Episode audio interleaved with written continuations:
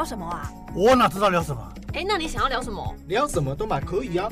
那很尴尬哎。那就不要尬聊啊！那就不要尬聊啊！那就不要尬聊啊！那就不要尬聊啊！你现在收听的是佩鱼不尬聊。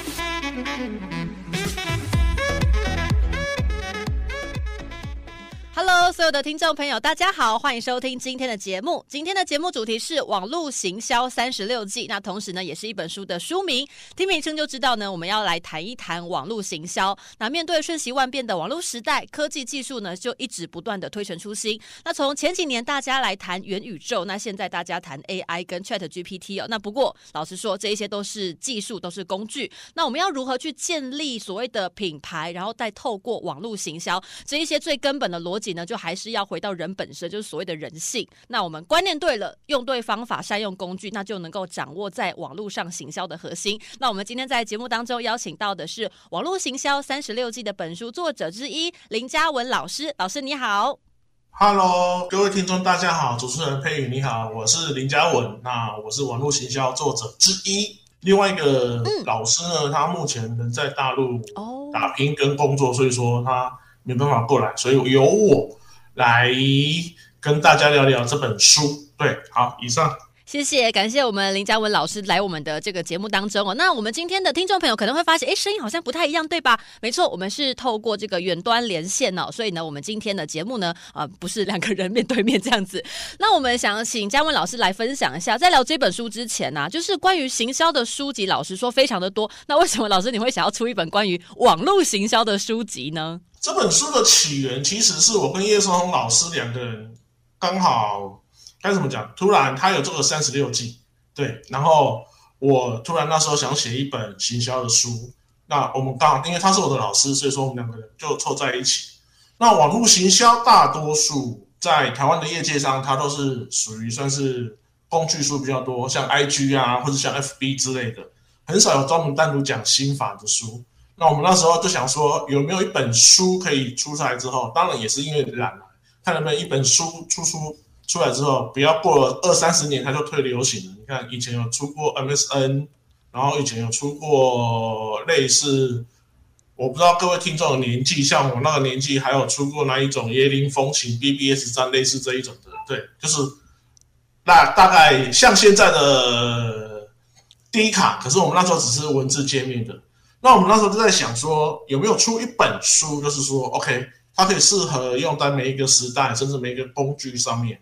那我们那时候在讨论的时候，叶世红老师他在网络行销界也算是很有名，时间很久了。他那时候也想说，把自己的多年的经验整合出一套心法出来，所以他那时候为此这样闭关了大概一个礼拜，去反正去类似什么深山野林闭关，这是真的去真的去深山真的跑这么远吗？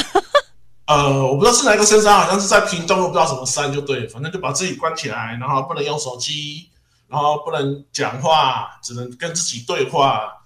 呃，他不是什么宗教团体，他就是就是类似去参加一个团体，然后就是跟自己对话就对。然后接下来他下山的时候，就出现了网络行销三十六计。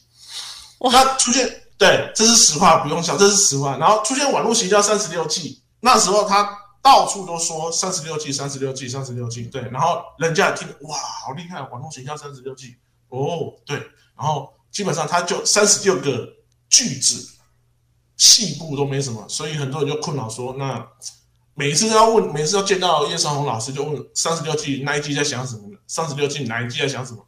然后有时候大家觉得也会很枯燥乏味嘛，然后那时候就想说，OK，好，那我跟他都是。想要出一本书，然后他刚好也要把这本书变成一本白话版。那我刚好擅长就是把文言文变成白话版，所以我们两个就一拍即合。那加上上，呃，出版社的编辑也想出这本书，所以说我们三个人就讲定了，好，我们就共同来出这本书。对，就是我们出这本书的，没有什么太多传奇的故事，可以各位听众可以想象，就是三个无聊的人刚好有一个 idea，就是跟创业的传奇都一样，刚好。一群人凑在一起，有个 idea 蹦出来，哦，好，就开始做了。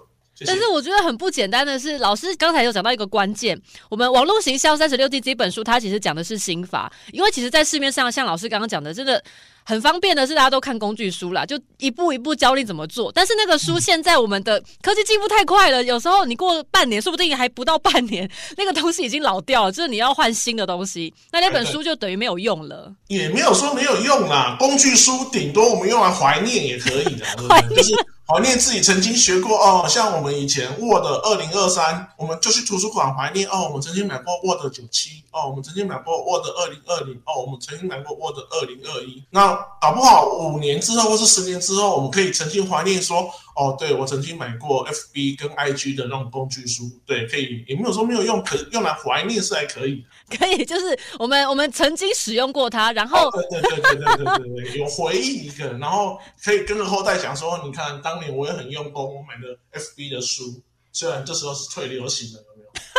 已经讲到后代了，我还曾经讲到这题外话，像刚才嘉伟老师讲到的那个工具书啊，其实我家有很多，就以前要教我们怎么做 PowerPoint，然后就书上放了一堆。但是呢，书架上那些书，现在呢，我们就真的是怀念用，发现时代真的进步得很快。那网络行销三十六计这本书里面，他讲到真的是非常多的心法。那其实这个心法就跟老师在书中也有讲过的，行销脱离不了人性是同样的道理。因为我觉得行销的本质其实就是沟通啦，就重点在跟人沟通。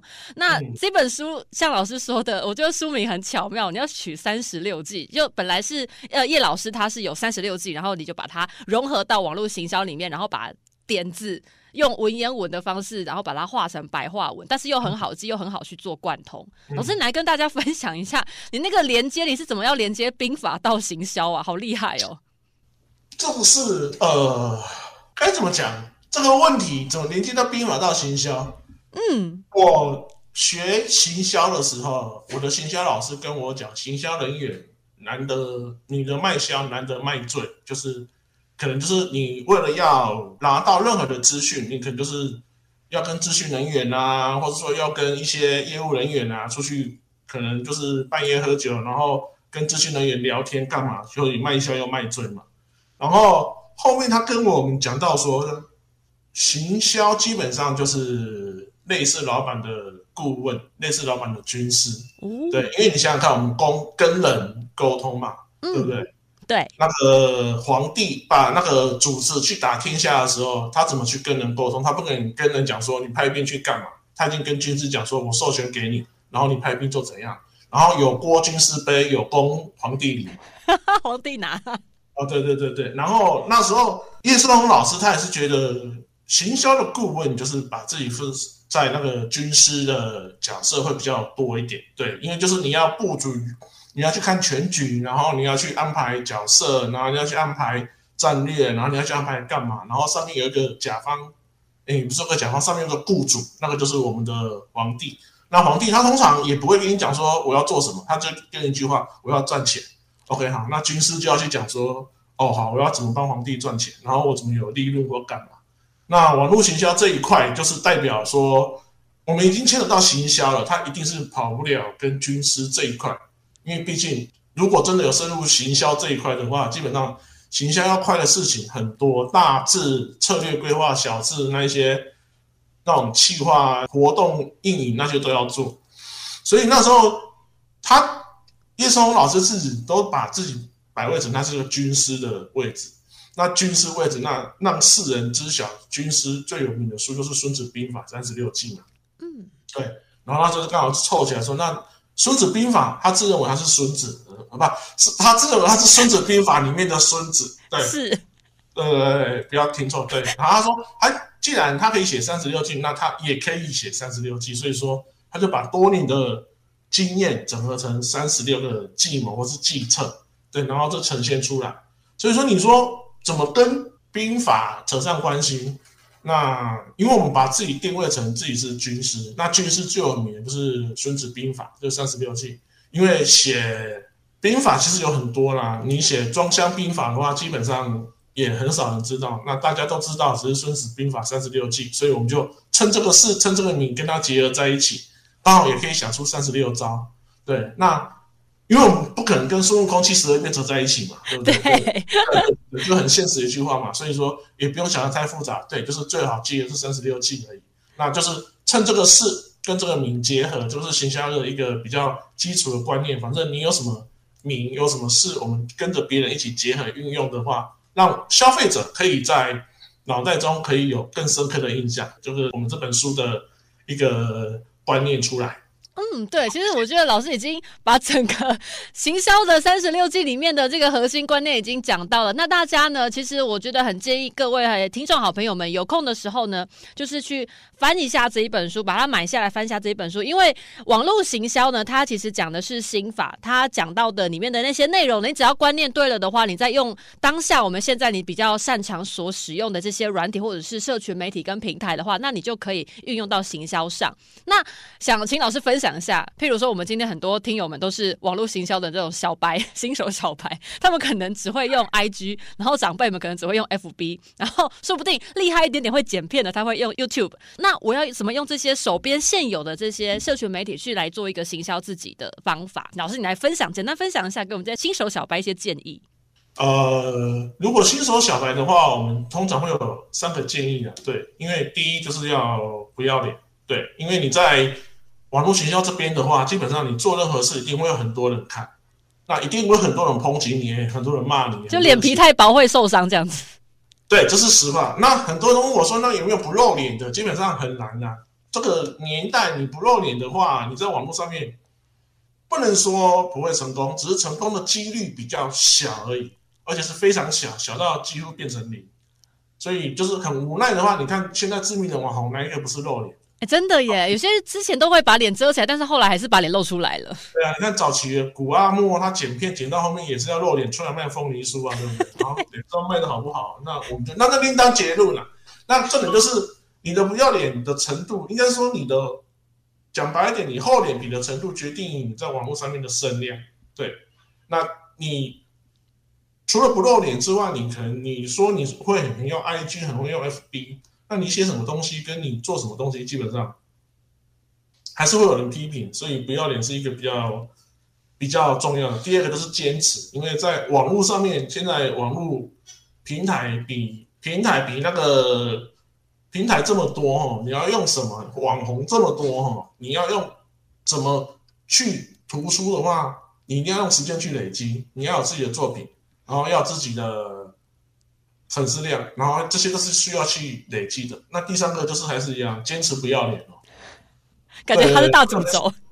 对对对对，因为你坚持下去，你才可以做。那你说哦，我只会 IG，我只会 FB，我只会 YouTube。基本上现在的工具都很快，那你怎么去学习它，或是说学习运用它？那个你只要看书，对于三十岁。以下的年轻人基本上那个都不用我们讲，因为你们生出来就是网络时代。对，我们对我们曾经的网络时代还要拨接，还要那个用电话线，我们还要玩一些技术。现在没有，现在三十岁以下年轻人，大概九零过后，基本上他们出生网络就已经有了。那你像我们以前中打一百多个字，我们可以变出特殊技能。那现在中打一百个字，你是你是要会的。那以前我们像我们以前履历上面 Word、PPT 跟 Excel，我们可以变成专场。那现在不好意思，这些不是你们专场，这是你们必须年轻人要会的。那你说你只会用 IG、FB、YouTube，那个不用担心，为什么？因为很多东西网络上面随便找资源，你一定会。那现在你怎么去行销自己？那个就是多曝光，坚持不要脸，然后多做作品，就很基本的原则。有一天你不知道什么时候会红。不过，在网络上面，每一个都可以红十五秒钟，不，在网络上面，每一个都可以红十五分钟哦。那是你要去想，当你红的时候，你要该怎么办去承接这个声量或者承接这个流量。好的，谢谢，谢谢哦，真的非常的丰富。嘉威老师呢，帮我们提到了三个心法。那其实最重要就是不要怕曝光啦，脸皮厚一点。因为有些朋友可能想说他想红，但是红了之后呢，心理建设不够就是充足，然后在网络上呢被别人讲个两三句的就趴下来哭了，这样子绝对不行哦。所以呢，我们今天听友们听好了，新手小白最重要就是脸皮厚一点，要敢秀，敢知道自己的这个优点在哪边，然后展现给别人看。那我们往下一题走，老师你。在多年的这个网络行销教学的辅导经验中啊，有没有遇过哪一个印象很深刻的具体实例？然后刚好就是运用到我们书中的哪一个这个巧技，然后最后还成功克服困难的，想请老师跟大家来做分享。呃，基本上遇到的都是那种中小企业比较多了。哦，因为台湾的中小企业比较蛮比较多。台湾大企业也不会找我们做，他们自己有自己的行销公司嘛，就是说自己定位要清楚。然后你说教学辅导经验教学的话，我也是好教学。那印象比较深刻的就是举例出来的话，有那个是我一个朋友，对，然后你也知道朋友。什么是好朋友？说当你学这样东西的时候，然后他会蹭吃蹭喝蹭免费的，对，然后就去你提供经验嘛。OK，那那当然啦，因为这么多年的朋友，也是说好，那就就跟他们讲说，跟他讲说要怎么去运用网络学校来推销自己。那他是一个该怎么讲？他是一个铁工业，铁工业就是嘉义我不知道啊，高雄的话那种铁工啊。那个铁板啊，然后要拆的啊，就是工人，就是工人，你铁工你要拆啊，要组装啊，还有那个就好像它就是铁工厂之类的吗？哦，不是不是不是不是，铁工厂是工厂，对，那有那种工头，有那种我们所谓台语叫的干班。哦，我懂了。对对对对对，讲台语的，好像嘉义的电厂台语应该会通，有钢班啊，还有那些钢头之类的。对对。然后他就是专门做这个，然后他问我说会要不要做很深，我说不用，为什么？是因为他们那一个领域的知识水准可能没有他高，所以说他只要赢钢班那些人一点点，这样就好。然后他问我说要怎么赢，那就很简单，你去做工的时候，把你的做工的那个照片啊，或是做工的想法，那个还有做工的心历路程贴上去，然后写一个部落格，那写久之后就有人会理你。他说：“真的假的？这么简单？”我说：“对，因为你的对手通常不会想到这一些，那你想到这些赢人家的话，就可以比别人更有机会。那这个的话，就是行销三十六计里面的其中一计，宁为鸡首，不为牛尾。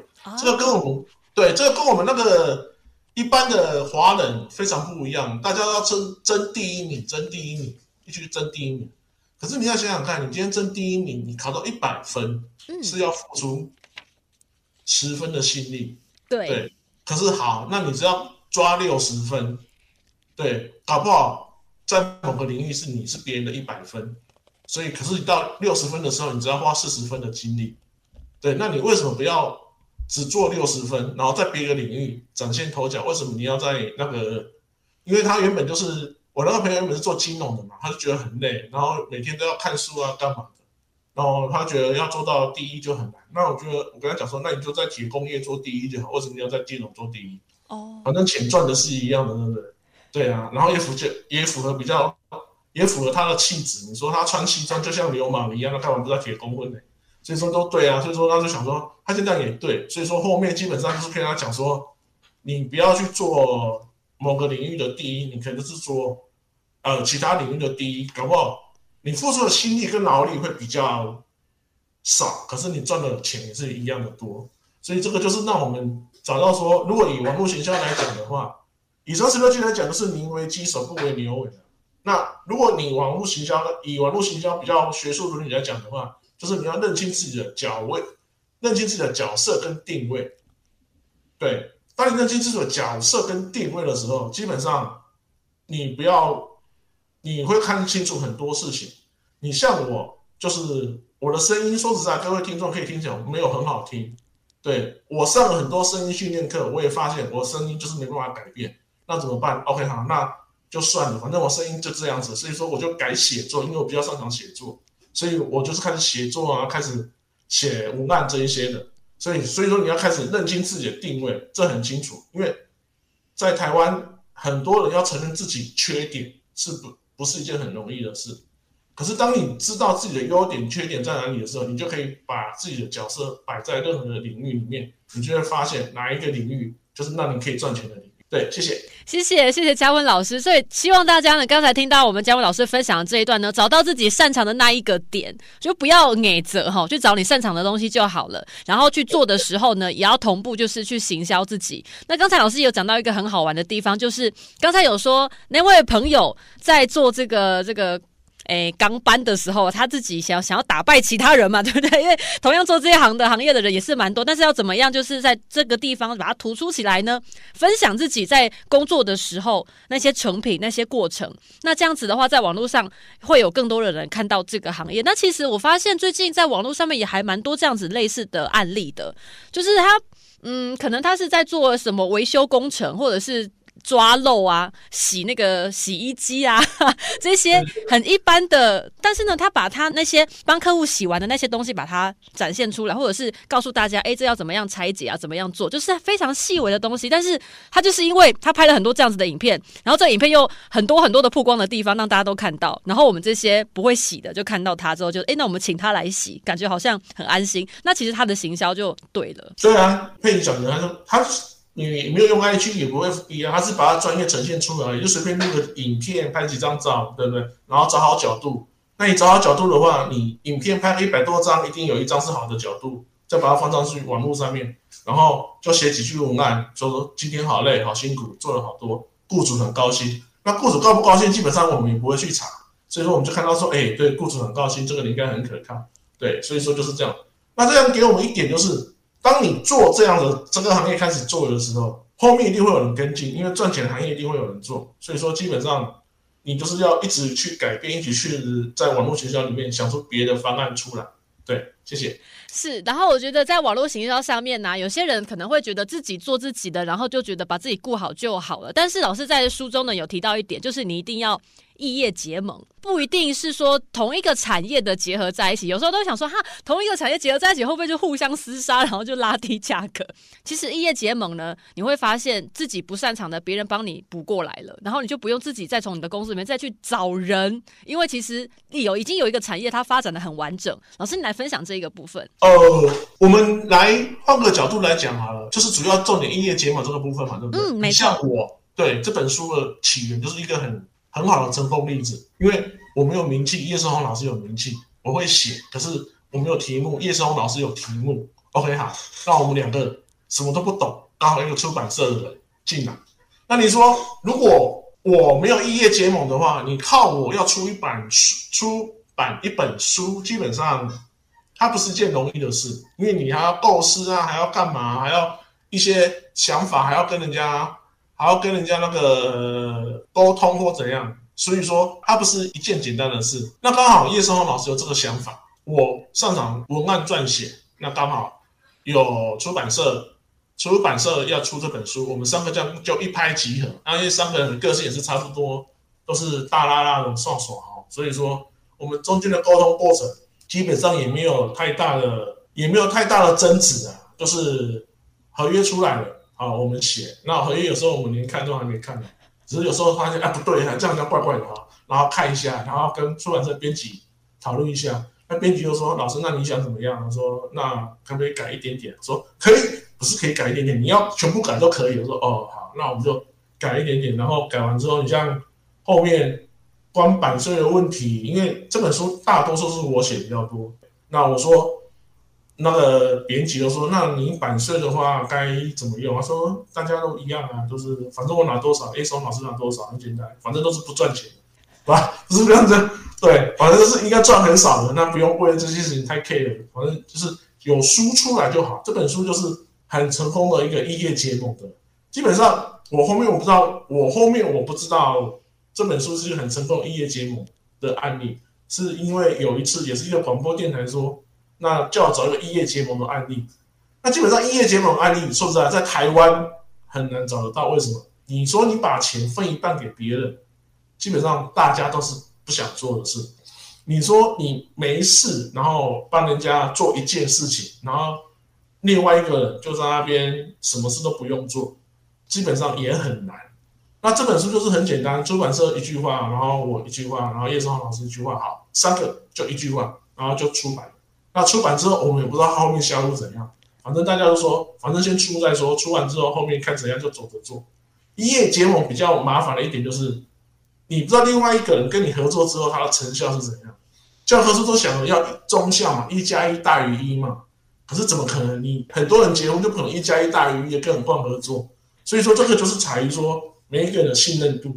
那就是你要我叶胜鸿老师那个出版社编辑三个人都是彼此信任对方，大家都是双手大拉拉的，就说哈，反正就这样子先写再讲哈，写完出版，然后中间遇到什么困难，我们中间遇到很多困难，这本书差点难产，所以到后面还是要把它克服或干嘛，因为中间遇到疫情嘛，这本书大概三四年前就写完，因为中间遇到疫情，所以说一直延后延到现在。所以说这个案例就是异业结盟，那异业结盟必须要克服自己的心理，为什么？因为你钱要分给人家赚，然后你赚的自己不多，你要把福利让出来，这个是真的很难的一件事情。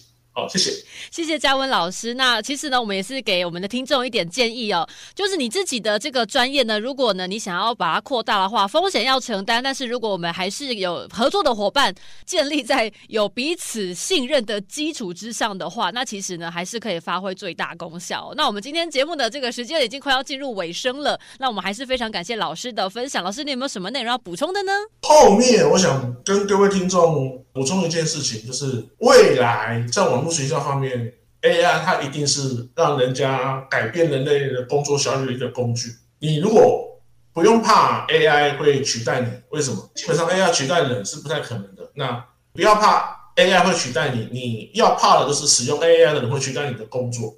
所以说 AI 这个话，我会建议在网络学校，如果要进入网络学校的人，或是进入网络学校的新手，AI 这一块好好学，ChatGPT 一定要会用，因为。我们在想，未来大概五到十年，它一定是改变人类工作效率的一个工具。对，好的，谢谢，谢谢，非常感谢老师呢。那我们今天的节目呢，再次的感谢我们今天的本书作者林嘉文老师，行销三十六计跟大家的分享。希望大家都可以找对工具，用对方法，在我们瞬息万变的网络世界，请大家务必要随时关注新的技术跟知识，你才能在对的地方行销给对的人哦。那我们一起跟节目说拜拜。OK，谢谢，拜拜。